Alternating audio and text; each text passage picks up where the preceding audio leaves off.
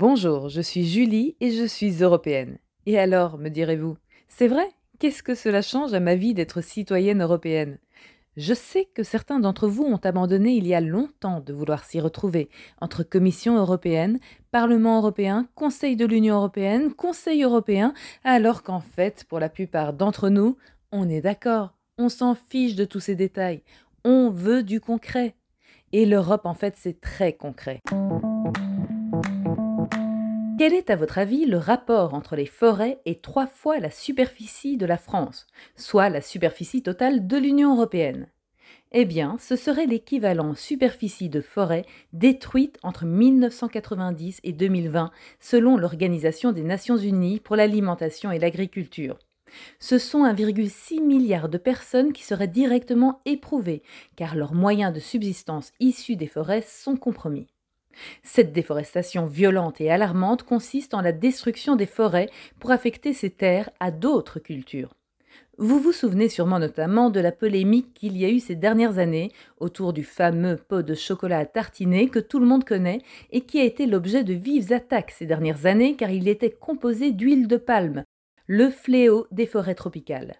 L'huile de palme, qu'on retrouve aussi dans nos cosmétiques, dans la margarine et aussi de plus en plus dans les biocarburants. Et quand on plante des palmeraies, souvent on le fait sur des terres déforestées. Et cette déforestation est à elle seule responsable de 11% des émissions mondiales de gaz à effet de serre. Vous voyez l'ampleur du problème. Et il n'y a pas que l'huile de palme. Vous qui buvez votre café le matin, n'êtes peut-être pas conscient que celui-ci est issu peut-être de cultures du café qui ont succédé à des terres déforestées. Ah oui, j'allais oublier, le bois est aussi une cause évidente de la déforestation. Revenons-en à l'Europe. Eh bien, le 30 juin dernier, un nouveau règlement est entré en vigueur. Il est dorénavant interdit de mettre sur le marché européen ou d'exporter depuis le marché européen tout produit ayant contribué à la déforestation ou à la dégradation des forêts après le 31 décembre 2020. Ce texte parle clairement du café, du cacao, du caoutchouc, de l'huile de palme, du soja, du bœuf et du bois, ainsi que les produits dérivés comme le cuir, les produits en papier imprimé, les meubles, les cosmétiques et le chocolat. Mais comment contrôler cela? Les entreprises et les négociants ont désormais l'obligation de garantir que le produit comporte un risque inexistant ou négligeable de déforestation. Ils devront notamment géolocaliser la parcelle d'origine du produit et, dès la fin 2023, une autorité compétente nationale sera désignée dans chaque État membre de l'UE pour contrôler cela. L'Union européenne, c'est aussi le financement de projets qui respectent à la fois ses grands objectifs et qui répondent à des besoins locaux. Alors, je tourne la roulette des projets rendus possibles grâce à de l'argent européen et hop, direction la Guadeloupe, qui a bénéficié d'un fonds de soutien au cinéma et à l'audiovisuel entre 2020 et 2022. Objectif soutenir la création et la production d'œuvres cinématographiques et audiovisuelles de qualité et favoriser l'utilisation des ressources du territoire, qu'il s'agisse d'archives, de personnes ressources, de patrimoine immatériel ou de matériel. 800 000 euros par an sont financés par l'Europe. Et à propos de cinéma, j'en profite pour vous parler du prix Luxe, le prix pour le cinéma européen décerné chaque année par le Parlement européen.